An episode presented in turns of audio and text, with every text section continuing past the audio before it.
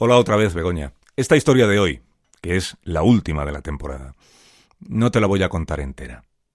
En septiembre la podrás conocer de la primera página a la última, y te alegrará saber que son más de 600 páginas. Sostiene su autor, que no soy yo, que ha escrito una novela, pero yo creo que ha escrito la historia novelada de varios cientos de historias, que como los mandamientos se resumen en esta.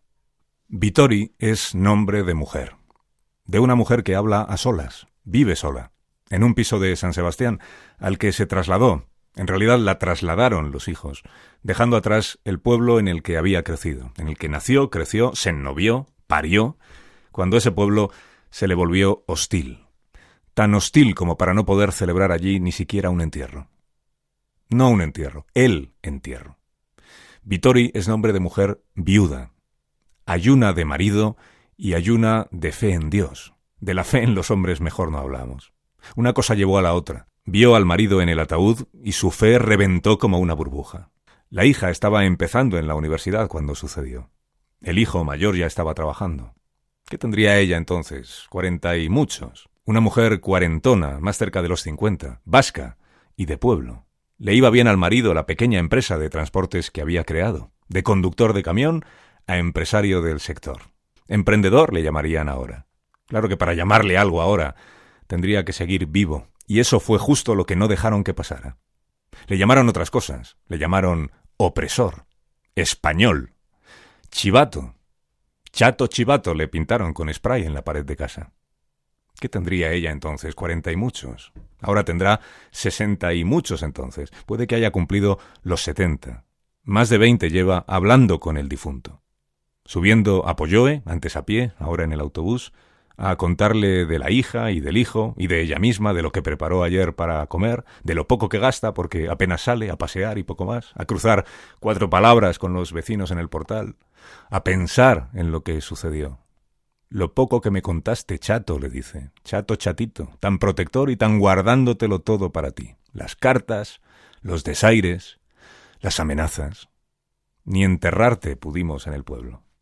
El cura, el primero en insistir que hiciéramos el funeral en otra parte. En San Sebastián, que es la capital, en las iglesias cabe mucha más gente, dijo. Cobarde.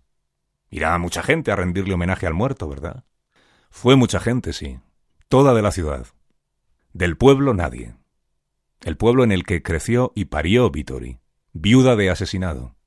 Que el día que dan sepultura al marido, le dice ella, enlutada al hijo, a tu padre no lo estamos enterrando, lo estamos escondiendo.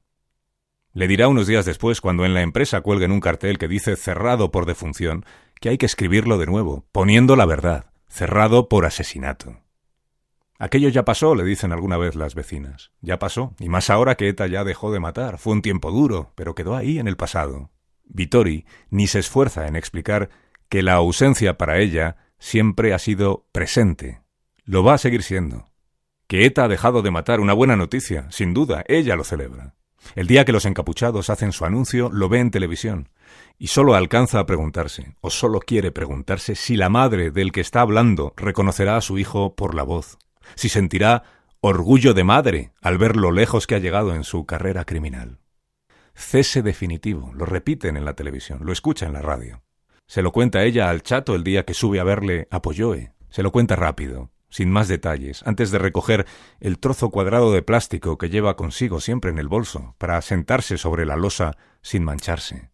Y se lo cuenta después de haberle puesto al día de un sinfín de cuestiones banales. ¿Qué dicen estos que lo han dejado? ¿Qué te parece, marido? Si hubieras aguantado veinte años más, podrías haber vivido tranquilo. Me vuelvo al piso. Que descanses.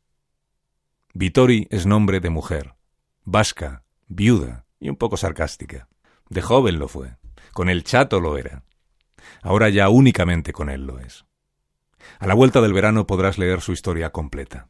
La mujer que al pasear por el parque acaricia el tronco de un árbol que acaricia la pared del portal de casa y el pasamanos de la escalera, agradeciendo a cada uno de ellos la humanidad con que la tratan. Gracias por tu humanidad, árbol. Gracias por tu humanidad, pared de casa. Gracias, barandilla de la escalera. La humanidad que no encontró en tantos humanos. Desde luego no la encontró en Miren, la amiga de la adolescencia, compañera de tantas aventuras. Se echaron novio a la vez, se casaron el mismo mes, juntas siempre, contándoselo todo. Los maridos, amigos también, de salir en bicicleta los sábados, de jugar a las cartas entre semana. Y los hijos. Un día llegaron los hijos. Dos parió Vittori. Tres tuvo Miren. Tres. Dos y un criminal. Parió un criminal y tardó veinte años en saberlo. El mayor de los críos de su amiga, el primero que tuvo. ¿Cómo le vais a llamar? José Mari, hemos pensado. Un niño revoltoso, ¿te acuerdas? Sin malicia, decía siempre la madre, de trastada en trastada. Muy buen deportista. Lo fichará de profesional algún club de balonmano, ya verás.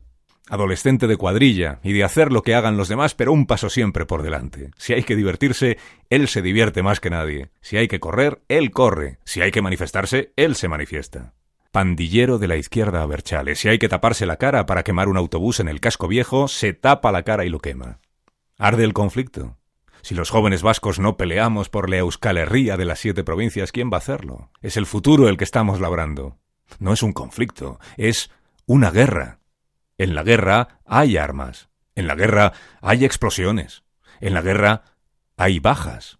Y hay enemigo, claro que lo hay. El empresario de los camiones no era amigo de tu familia, José Mari, le preguntan los colegas. ¿Cómo va a ser amigo mi enemigo? ¿Acaso ha pagado lo que se le exigió? Algo pagó, pero le volvimos a exigir, y no lo pagó todo.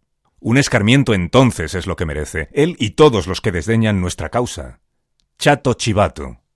¿Qué más da si fueron uno, dos o tres los disparos? Fueron los que hicieron falta, para ganar la patria. La madre, miren, orgullo sobrevenido por el hijo Gudari, así lo cree. Vitori es nombre de mujer, viuda, vasca, superviviente, de pueblo. Salió de allí cuando mataron al marido. La sacaron los hijos.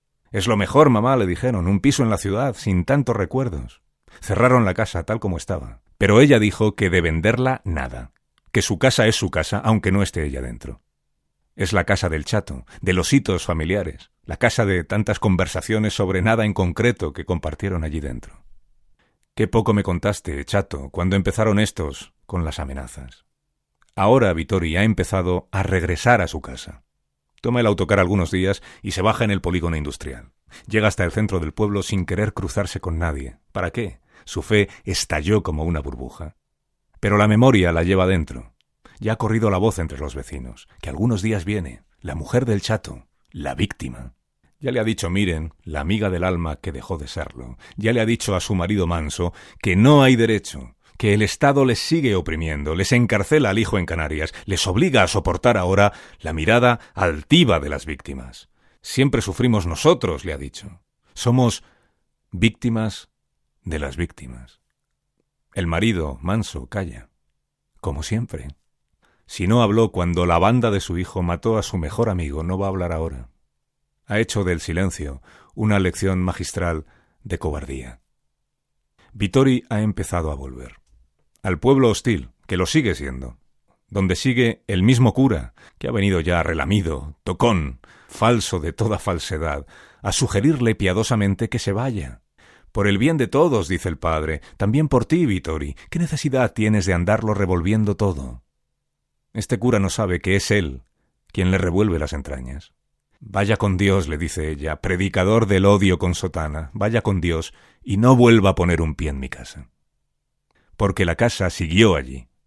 No se movió la casa porque es la casa la memoria. El relato lo llaman ahora. Que no prostituyan también el relato. Lo que fue, fue. Como fue, fue.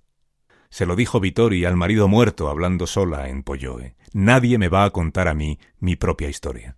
Nadie va a convertir mi historia en otra. Ayer colocó un tiesto en el balcón.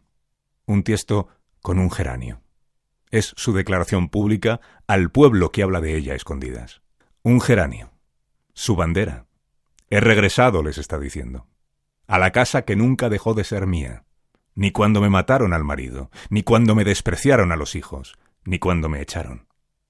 Es mi casa, es mi pueblo, es mi tierra.